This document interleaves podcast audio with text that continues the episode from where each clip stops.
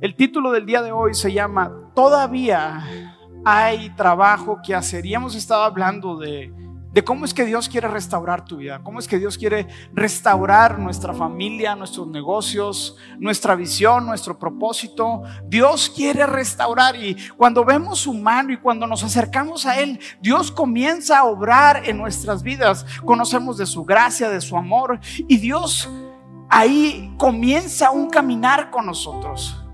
Pero el día de hoy quiero decirte que todavía hay trabajo que hacer. Todavía el día de hoy existe la oportunidad de que tú puedas hacer la diferencia, de que como iglesia nos extendamos nuestro camino, nuestra, eh, eh, nuestro terreno, porque todavía hay trabajo que hacer. Si me acompañan a leer Juan capítulo 4, versículo 35 al 38, dice así, ustedes como conocen el dicho, hay cuatro meses entre la siembra y la cosecha, pero yo les digo, despierten y miren a su alrededor. Los campos ya están listos para la cosecha. A los segadores se les paga un buen salario y los frutos que cosechan son personas que pasan a tener la vida eterna. Qué alegría le espera tanto al que siembra como al que cosecha. Ya saben el dicho, uno siembra y uno cosecha. Y es cierto. Pero yo les digo a ustedes a cosechar, pero yo los envié a ustedes a cosechar donde no sembraron. Otros ya habían hecho el trabajo y ahora a ustedes les toca levantar la cosecha. Yo creo que para esta temporada en presencia creemos esta palabra. Queremos creer las palabras de Jesús que nos dice a ti y a mí que la cosecha está lista, que el fruto está listo para ser arrancado y que los corazones de muchas otras personas están expectantes, están esperando el escuchar las buenas noticias de salvación. Pero Jesús, quiero decirte, aunque es todopoderoso, está teniendo un problema. Jesús en los últimos años ha tenido un gran problema. Y el problema que ha tenido Jesús, el omnipotente, por tantos años es el siguiente. El problema que Jesús tiene es hacerle entender a su iglesia y a cada creyente, a sus discípulos, de que existe una gran cosecha. Ese es el problema que el día de hoy Jesús se enfrenta que nosotros no creemos que la cosecha está preparada y que Dios te ha llamado a ti y a mí para que podamos extender nuestras vidas, podamos abrir nuestras casas y podamos vivir una vida sacrificial, estando listos para la cosecha.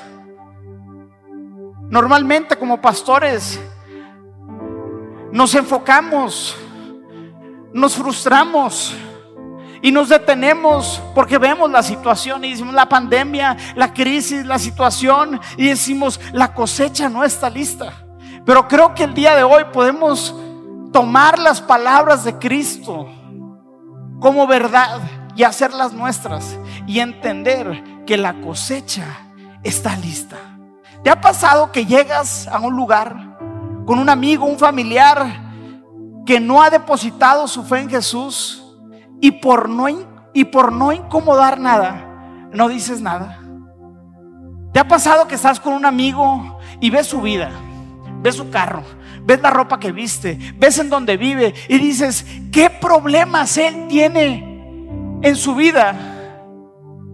Que le va a abrir el camino para que acepte el mensaje de salvación, el mensaje de gracia, el mensaje de que Jesús murió por él. Y nosotros comenzamos a vivir una vida de suposición, suponiendo que la gente que está a nuestro alrededor no necesita de Jesús. Decimos, no tienen preocupaciones, no tienen enfermedad. Normalmente tú y yo decimos, cuando la gente está en necesidad, es un gran momento para cosechar. Pero Jesús quiere el día de hoy venir a traer una nueva verdad a nuestra vida.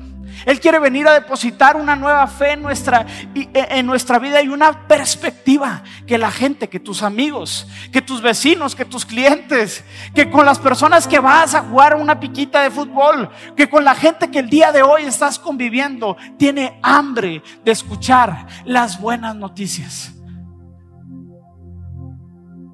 En el 2018 hice un, viaje a España con otros pastores y fuimos a visitar a muchos otros pastores. Durante el proceso de poder ir a España, se me contó repetidas veces que la gente en Europa no está abierta a escuchar el mensaje de salvación. Que la gente ya tiene un corazón frío, un corazón terco, un corazón que el día de hoy no quiere nada que ver con Dios. Y esa perspectiva fue la que me llevé, pero yo soy muy curioso, yo, yo quise realmente experimentar si los europeos realmente tienen otro corazón al de los latinos. Y estando allá, comencé a predicar con la gente que iba pasando. Estábamos en Málaga, en una de las plazas de Málaga, y ya por la noche se me acerca un joven que me invita a un antro y comenzamos a desarrollar una conversación. Y en la conversación comencé a compartirle de Cristo. No tenía mucho tiempo, pero le dije, ¿sabes qué? Quiero decirte que Dios tiene un plan para tu vida, un plan mayor que lo que el día de hoy estás haciendo. Y mis palabras penetraron su corazón. Y me, dice, y me dijo, me encantaría ir a la iglesia, pero sería muy hipócrita de mi parte. Yo comencé a decirle que mi vida había sido transformada y, le di mi testimonio, fui un testigo de lo que Jesús hizo por mí en la cruz. Al ver que habíamos vivido vidas similares, el joven se llenó de entusiasmo y con gran apertura estaba escuchando mis palabras. Me decía, soy, ¿cómo voy a ir a la iglesia? Si no solamente soy un drogadicto, sino que yo vendo drogas. Yo le dije, exactamente a personas hipócritas, a personas que el día de hoy mentirosas, a personas que el día de hoy se sienten que no merecen la gracia Exactamente para todas y cada una de esas personas es el mensaje que el día de hoy queremos traer a la salvación. Jesús dijo, yo no he venido a, curar al que está sano, he venido por el enfermo. Y en ese momento me di cuenta que todos los corazones están ansiosos por escuchar el mensaje de salvación, las buenas noticias de Jesús. Cuando me ha tocado viajar en avión. Cuando en la temporada donde estaba saliendo con Natalie me tocaba viajar en avión porque yo vivía en Puebla y en Monterrey y tenía que viajar. Y en todos esos viajes me tocaba sentarme al lado de personas desconocidas y por una extraña razón sentía el deseo, la inquietud, el fuego de compartirle la persona que estaba al lado de mí. Y fueron, no fue una, dos, tres, fueron varias personas. Y quiero decirte que en nuestra perspectiva está que al yo compartir de lo que Cristo hizo en mi vida, la gente se va a ofender. ¿Sí o no? ¿Tenemos esa postura, sí o no? Si le comparto de Cristo, si comparto mi fe, si publico a quien yo le he entregado mi vida, se van a ofender, se van a enojar, me van a tachar de religioso, van a dejar de hablarme. Y esas son unas de las mentiras que el enemigo ha querido que tú y yo creamos. Esas son algunas de las mentiras que el día de hoy nos limitan a compartir nuestra fe. Pues yo te voy a decir, si he compartido 100 o 200 veces a personas extrañas acerca de mi fe, quiero decirte que ni siquiera lleno mi mano de la gente que no estuvo abierta a escuchar las buenas noticias. ¿Qué quiere decir eso? La gente tiene hambre de escuchar las buenas noticias. El Evangelio son buenas noticias. ¿A quien no le gusta escuchar buenas noticias? El doctor Howard Hendricks dijo lo siguiente, estoy convencido que el mundo está deseoso de oír nuestro mensaje, más que nosotros por entregarlo. Y el día de hoy el mensaje va a ser un mensaje de ánimo para que tú y yo tomemos la responsabilidad de que todavía hay mucho trabajo que hacer. Todavía hay mucho trabajo que hacer. La vida del doctor 5 nos ilustra un camino de cómo podemos invertir nuestra vida en otras personas. La vida de muchas otras personas nos invitan a que tú y yo podamos ser parte del gran y misterioso plan que Dios nos ha hecho partícipes para que más gente y las personas que más amamos puedan conocer de este mensaje. Así que permíteme orar. Dios, gracias por este tiempo, Señor. Gracias porque tú nos vas a hablar, tú nos vas a redarguir, tú nos vas a impulsar, vas a quitar toda mentira del enemigo que nos está impidiendo testificar de tu santo y poderoso nombre, Señor. Señor, te pido que seas tú quien hable, Señor, y que toque nuestros corazones. En el nombre de Cristo Jesús. Amén.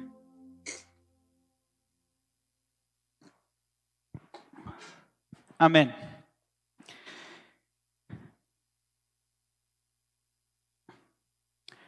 No sé si tú lo has dicho o has escuchado a alguien decir, el predicar es para los pastores.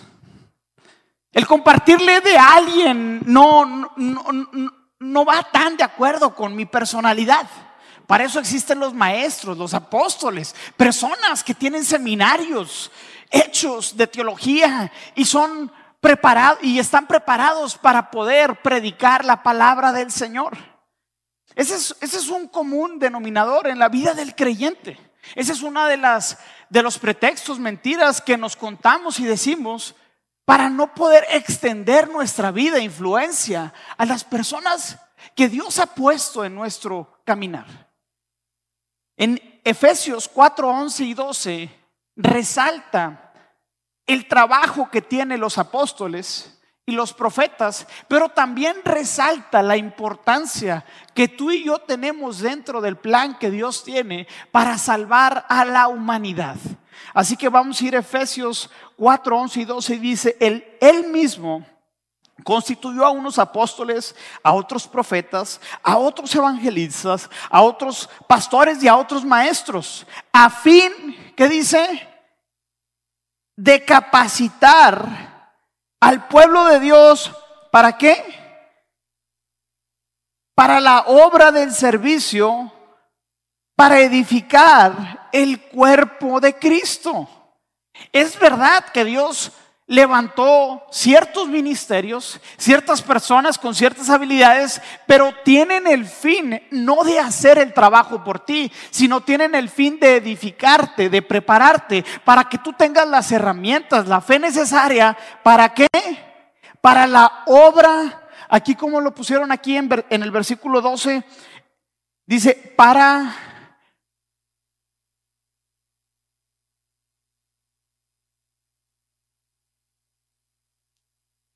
no lo puedo leer desde acá, para que lleven a cabo la obra de Dios y edificar su iglesia. ¿Qué quiere decir? ¿Qué estaba diciendo Pablo con esto? Estaba recalcando que nosotros tenemos que ser preparados pero no para que tú y yo podamos vivir nuestra vida desde un punto solamente de salvación, sino que Dios ahora te quiere preparar, te quiere equipar para que tú puedas ser utilizado para servirle a sus propósitos. Me pregunto, ¿cuánta gente el día de hoy está alrededor tuyo que lleva años alrededor de ti y que no le has compartido de Jesús? ¿Cuántos amigos, cuántos maestros, cuántos alumnos, cuántas personas el día de hoy te conocen? Pero no conocen al Dios al quien tú sirves. Me pregunto, ¿qué le diremos tú y yo a Dios cuando nos presentemos delante de su presencia y nos diga, ¿qué hiciste con los amigos que te di? ¿Qué hiciste con el trabajo que te di? ¿Qué hiciste con el negocio, con el talento que te di, con las personas que puse a tu lado? ¿A cuántas de ellas les hablaste de mí?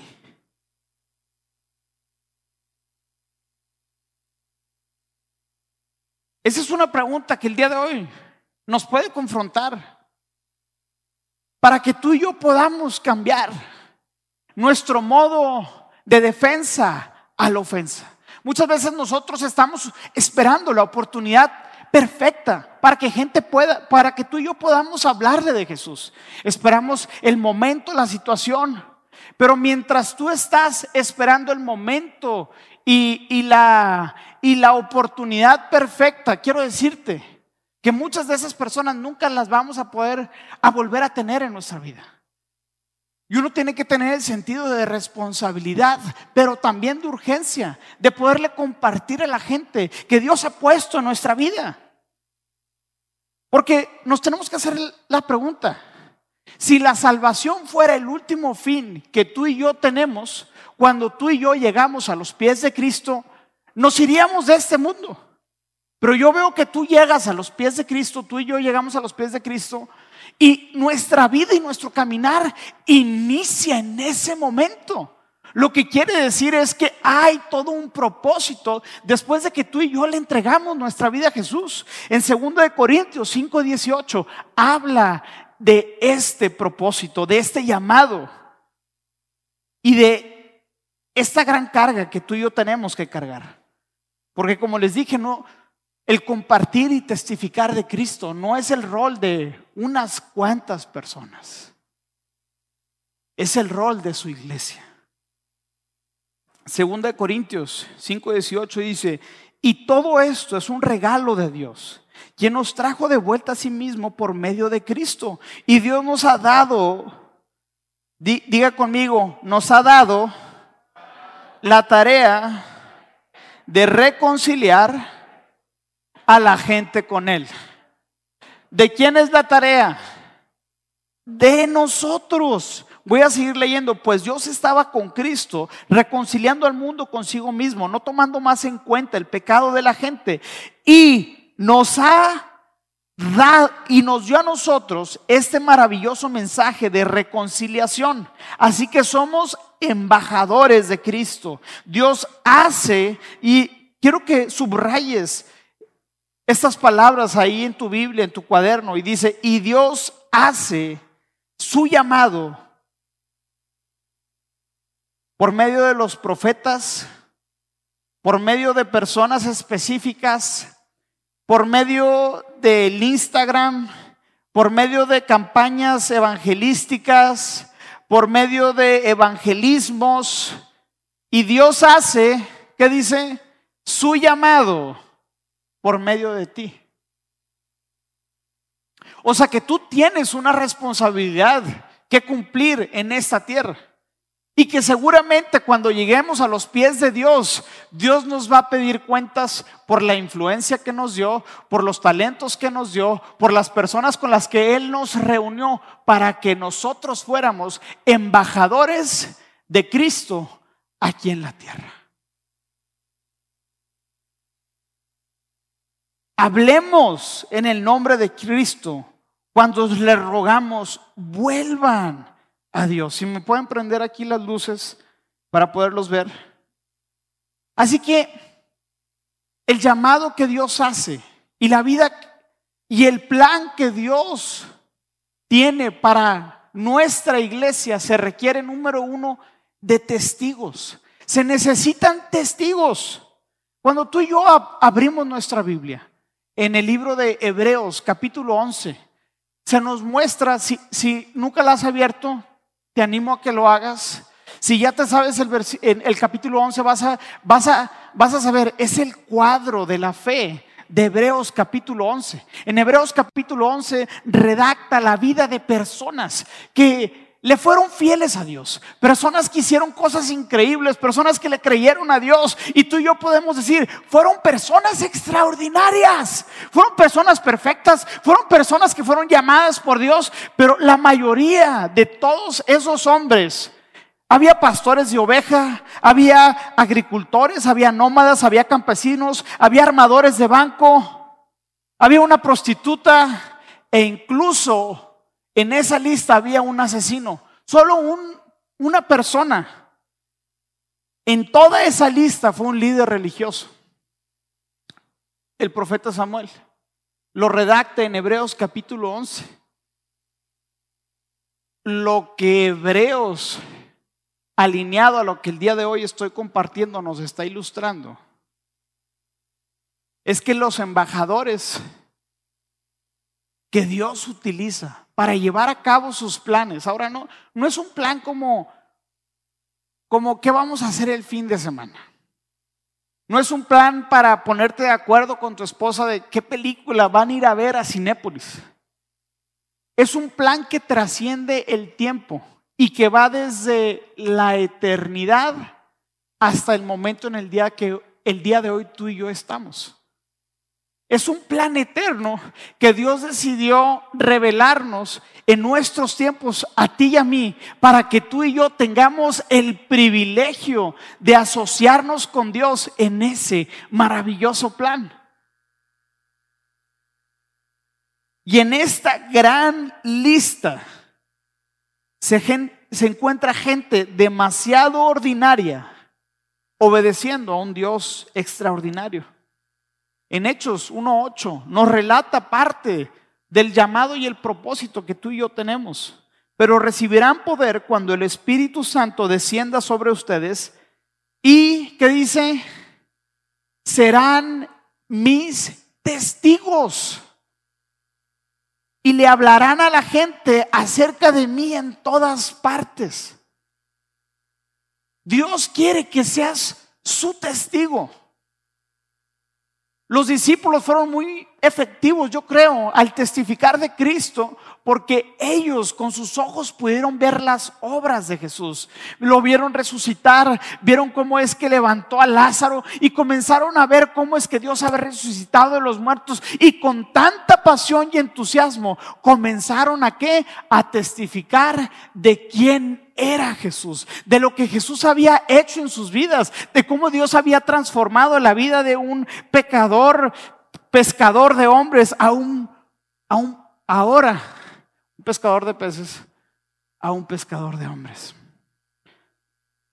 Dios está buscando que tú y yo podamos ser sus testigos. En Romanos 10, capítulo 13, nos muestra el problema de cuando la iglesia no toma la responsabilidad de ser los testigos de Jesús aquí en la tierra. Romanos 10, 17 dice, pues todo el que invoque el nombre del Señor será salvo. Versículo 14, sumamente importante. Pero ¿cómo pueden ellos invocarlo para que lo salve si no creen en Él? ¿Y cómo pueden creer en Él si nunca han oído de Él. ¿Y cómo pueden oír de Él a menos que alguien se los diga?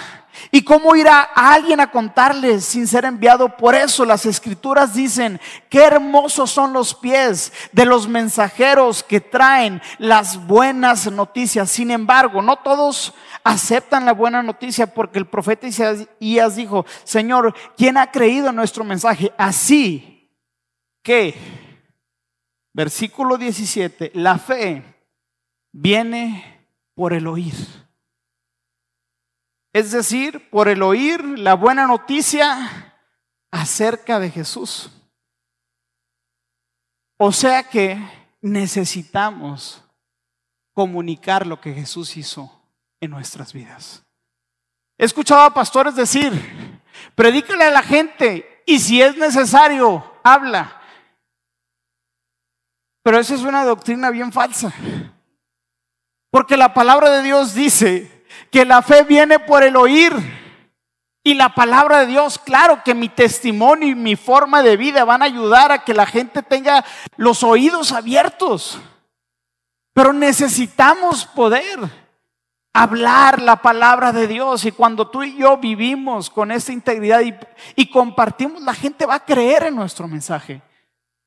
A mí me encantaría animarte a que en esta semana tomaras la responsabilidad que tienes con la gente que el día de hoy te está rodeando.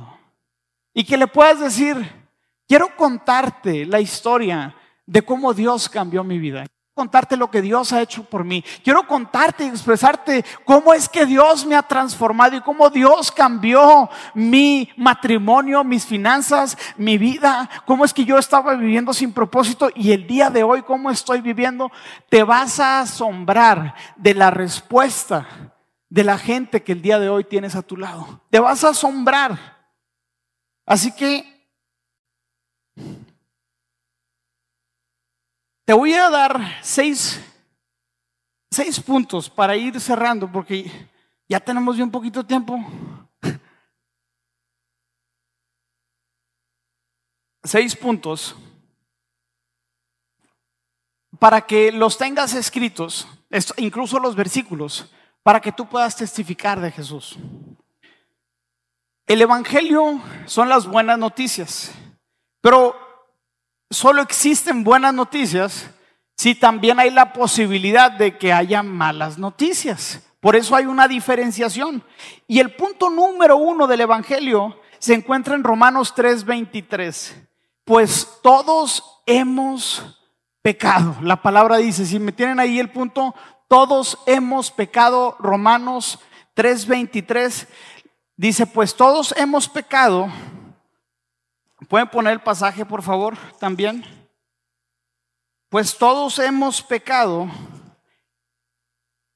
En la versión NTV dice, pues todos hemos pecado, nadie puede alcanzar la meta gloriosa establecida por Dios.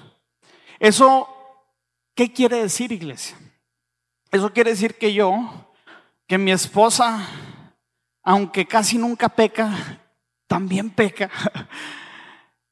y que todos separados de Cristo estamos destituidos de Dios.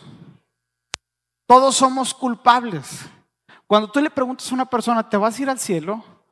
Y la, gente dice, pues yo creo que sí. Y luego le pregunto, ¿por qué crees que te vas a ir al cielo? Pues, y comienzan a, a decir, pues, no, no robo, no le hago mal a, no, no, no le hago mal a nadie, este, soy una buena persona, pues yo creo que sí me voy a ir. ¿En base a qué? A mis buenas acciones. Pero es un juicio evaluado en su perspectiva y la palabra dice, pues todos hemos pecado. Número dos, ¿qué nos dice acerca la Biblia del pecado? Romanos 6:23, la causa del pecado es muerte. Con todo el amor que te tengo, quiero decirte que el pecado en tu vida te va a llevar a la muerte y a la separación eterna de Dios. Número tres, la muerte nos lleva a un juicio delante de Dios. Hebreos 9:27. Si lo pueden poner, por favor. Hebreos 9:27 dice lo siguiente. Y así como cada persona está destinada a morir una sola vez y después vendrá el juicio. Número cuatro. Y aquí comienza. Primero, primero se inicia con la realidad, con la verdad, pero después viene la gracia. Número cuatro. Jesús murió para quitar el pecado de toda la humanidad. Pero Dios mostró el gran amor que nos tiene al enviar a Cristo a morir por nosotros cuando todavía éramos pecadores. Y ahí comenzamos a contarle a la gente lo bueno que Dios ha sido mientras yo era un hijo pródigo, mientras yo estaba apartado, mientras yo estaba tomando mis propias decisiones, mientras mi matrimonio estaba de esta situación. Dios se mostró con tanta gracia y el día de hoy, por eso te quiero presentar a Jesús. Porque de la misma forma que Él me restauró, lo puede hacer contigo. Y ahí hacemos la invitación a que la gente que el día de hoy no ha depositado su fe en los pies de Jesús lo haga. Invitamos a Jesús a que nos quite el pecado. Romanos 10, 9, 10 dice lo siguiente. Si confesamos, Si confiesas con tu boca que, Jesús es el Señor y crees en tu corazón que Dios lo levantó de los muertos, serás salvo. Pues, pues es por creer que tu corazón, que eres declarado justo a los ojos de Dios y es por confesarlo que con tu boca que serás salvo. Invitamos a la gente que confiese que necesita arrepentirse, que necesita de Dios, que necesita a Jesús para borrarle de sus pecados. Últimamente ya no se ve este, e, e, ese, tipo de deseo y de, de anhelo por la iglesia, porque la gente que está afuera conozca de Jesús. Queremos que conozcan la iglesia y que vean lo chido que están los diseños, las redes sociales y de ahí los mezclamos y poco a poco ellos van a ir conociendo. Y claro, todo lo que nosotros hacemos, de la forma en la que nosotros queremos comunicarnos hacia el mundo, es que tenemos un Dios de gracia que está disponible para quitarnos el pecado. Yo recuerdo cuando yo llegué a los pies de Cristo. Y alguien me habló con este sencillo mensaje, pero tan poderoso. Eres un pecador. Y obviamente me lo quería agarrar a golpes. ¿Y tú quién eres para decirme a mí que soy un pecador? Pero el trabajo del Espíritu Santo es convencer al mundo de pecado. Cuando tú y yo comenzamos a hablar, no, no los estamos condenando. Les estamos pidiendo al Espíritu Santo que traiga revelación a sus corazones y que abran sus ojos a la realidad de que su vida separada de Dios les causará la muerte espiritual. Y el Espíritu Santo comienza a convencer a la gente. Y cuando, por eso les he dicho, que no cambiamos, que no cambiemos el léxico bíblico al a los pecados, si me pueden apoyar con el piano, no le llamemos problemas, llamémosle pecado, para que haya una necesidad inherente en el corazón del hombre que esté deseoso por un Salvador. Y es un Salvador increíble. Es un Salvador que no va a tomar más en cuenta tu pecado, que va a querer restaurar tu vida. Y número 6 dice, cuando creemos y recibimos a Jesús, nos da vida eterna. Si el día de hoy tú sientes que tu vida está separada de Dios, que estás viviendo una vida egoísta, una vida hipócrita, que no mereces tú el día de hoy el regalo de la gracia, quiero decirte que esa es la voz de Satanás. Los brazos de Cristo están bien abiertos para poderte recibir en su casa, para poder restaurar tu corazón y tu vida y darte propósito. Y que la vida que el día de hoy estés viviendo pueda ser vivida con intención y propósito. Hace poco vi a un pastor que subió una foto, mi familia, mi herencia. Y no decía nada espiritual, pero impactó tanto mi vida. Porque la única cosa que nos vamos a poder llevar al cielo es a nuestra familia. Esa es la única herencia.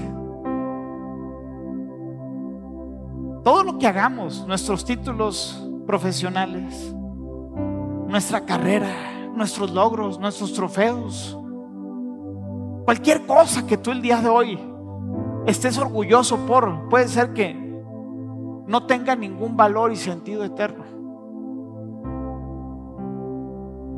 Claro, la vida de Cristo, ves la vida de Cristo y, ves una vida con mucha intencionalidad. Tenía buenos amigos, lloraba por sus amigos, disfrutaba de la comida, del compañerismo, pero marcó la vida de toda la gente que estaba alrededor de él. Y dijo, nada de lo que yo hago no lo he visto hacer al Padre. Y lo que yo les digo es lo que yo he escuchado. Y esas vidas y sus hechos marcaron la vida de muchas otras personas. De la misma forma como lo hizo Jesús, Dios nos está llamando a que tú y yo lo hagamos. Que nuestra vida sea un ejemplo para las demás personas. Que el cómo tratamos a nuestra esposa, cómo criamos a nuestros hijos, puedan puedan abrir la puerta para que tú y yo podamos compartir del maravilloso mensaje de misericordia y amor del maravilloso plan que Dios tiene para la humanidad. Todavía hay trabajo que hacer. Cuando tú y yo leemos una historia que se encuentra en Lucas capítulo 14, versículo 15 al 24, nos relata la historia, es una parábola. Y, un fariseo llega y le dice a Jesús, qué bendición sería participar de, eh, déjame lo leo, qué bendición sería participar del banquete del reino de Dios. Y Jesús comienza a ilustrar cómo es el reino de Dios. Dice que había un amo rico y generoso y que tenía una larga lista de invitados y que comenzó a invitar a sus amigos y sus amigos estaban ocupados. Uno estaba arando la tierra, otro se estaba preparando porque se iba a, se iba a casar y todos los primeros invitados estaban tan ocupados que no pudieron ir a la boda que rechazaron la invitación. Y era una analogía de cómo el pueblo de Israel rechazaría al Mesías.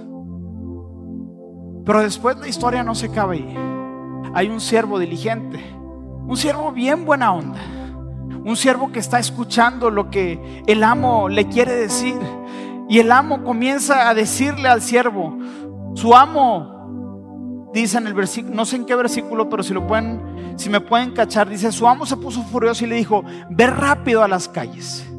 Y a los callejones de la ciudad invita a los pobres, a los lisiados, a los ciegos y a los cojos. Después de hacerlo, el sirviente informó, todavía queda lugar para más personas. Entonces su amo dijo, ve por los senderos y detrás de los arbustos y a cualquiera que veas, insístele que venga para que la casa esté llena pues ninguno de mis primeros invitados probará ni una migaja de mi banquete. Y ese siervo ahora es la iglesia.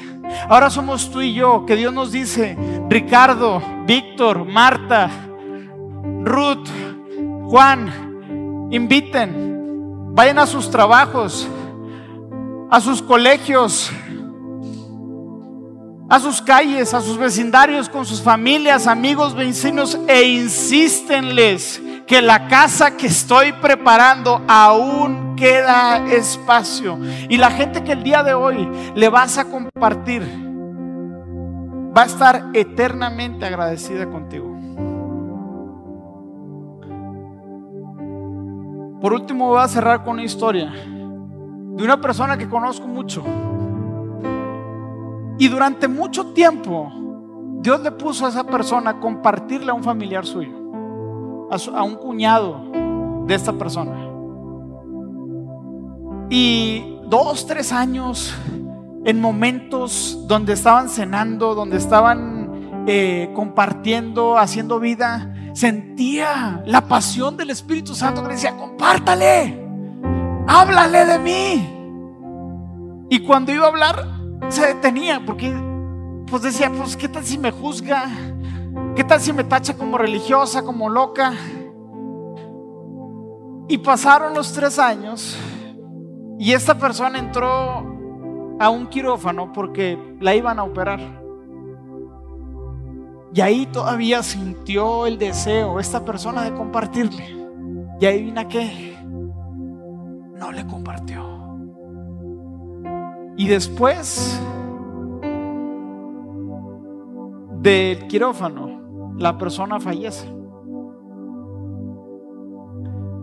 Y me cuenta esta historia, esta persona que te estoy contando con tanto dolor. Diciéndome, tuve tantas oportunidades de compartirle de Cristo y nunca lo hice. Y ahora yo me pregunto, ¿Cuántas oportunidades tú y yo hemos dejado pasar? Y estamos a gusto con nuestra fe, con nuestra vida, estamos ocupados, estamos de aquí y allá que no damos espacio para ser los embajadores que Cristo nos ha llamado a ser. El día de hoy, si vienes acá por primera o segunda ocasión y puedes decir, no estoy viviendo la vida que Dios quiere que viva y Creo yo que estoy viviendo una vida hipócrita, una vida que no merece la gracia y el perdón de Cristo. Quiero decirte que estás en el lugar correcto que Dios quiere iniciar una relación personal contigo. Quiere redimirte, cambiarte, transformarte, no dejarte como estás, porque tiene un propósito y una vida para ti. Si el día de hoy quieres aceptar a Cristo, a morar en tu corazón y a cambiar tu vida, arrepentirte de los caminos que el día de hoy estás viviendo y, vivir la vida que tiene para, para ti, su palabra dice que confesemos con nuestra boca que Jesús es el Señor y dice la palabra y serás salvo. Pero también quiero animarte. Se viene como iglesia, se viene como iglesia un crecimiento, se viene la cosecha. Estamos creyendo que Dios va a ensanchar nuestro territorio, no solamente para nosotros, sino para gente que está afuera. Yo quiero tener aquí a, a mis amigos, a mis familiares, a personas que nos importan dentro de la casa de Dios.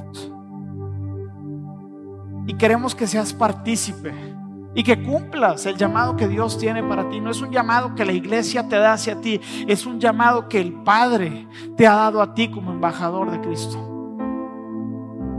Que al final de tus días estés orgulloso y con la frente en alto como la tuvo Pablo que dijo, he terminado la carrera. Ese es nuestro llamado, terminar la carrera con entusiasmo sin arrepentimiento, con fe y expectativa de que lo que Dios nos pidió que hiciéramos, lo hicimos con entusiasmo. Así que, ¿por qué no inclinas tu rostro? Y ahí en tu lugar vamos a hacer una oración por aquellos que el día de hoy quieren entregarle su vida a Jesús. Vamos a hacer una oración de confesión. Si quieres, repite después de mí, Señor Jesús me arrepiento de mi antigua forma de vivir. El día de hoy confieso y creo que tú eres el Cordero que viene a quitar el pecado del mundo y de mi vida. Me arrepiento y mi corazón desea entablar una relación contigo. En el nombre de Cristo Jesús. Señor, yo te pido por esta iglesia, Señor porque pongas en nosotros el querer como el hacer, Señor. Que pongas en nosotros el deseo, Señor, de seguir construyendo, Señor. De seguir avanzando y que nuestras vidas, Señor, que lo que nos has dado pueda servirte a ti, Señor. No queremos quedarnos con nada, Señor. Queremos entregarnos por completo a tus planes, Señor. Y que cuando nos llames a tu presencia puedas decir, buen siervo fiel, en lo poco fuiste fiel en lo mucho te pondré. Entra el gozo de mi salvación, Señor. Te pido, Señor, que pongas ese deseo en la iglesia, Señor, de trabajar hombro a hombro, Señor, para que tu reino se establezca y que más personas que están lejos de ti, Señor, puedan alcanzar, Señor, tu salvación a través de tu iglesia. En el nombre de Jesús. Amén.